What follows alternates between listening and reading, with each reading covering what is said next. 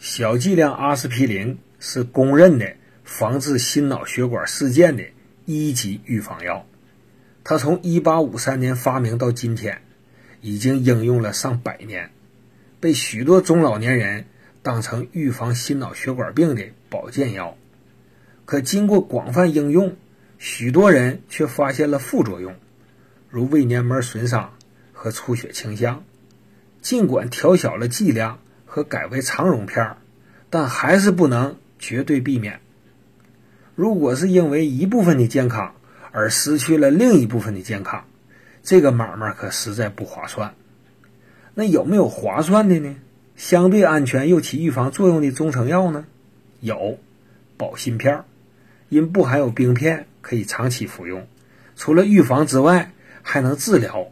肝肾不足、淤血内停所致的冠心病和心绞痛。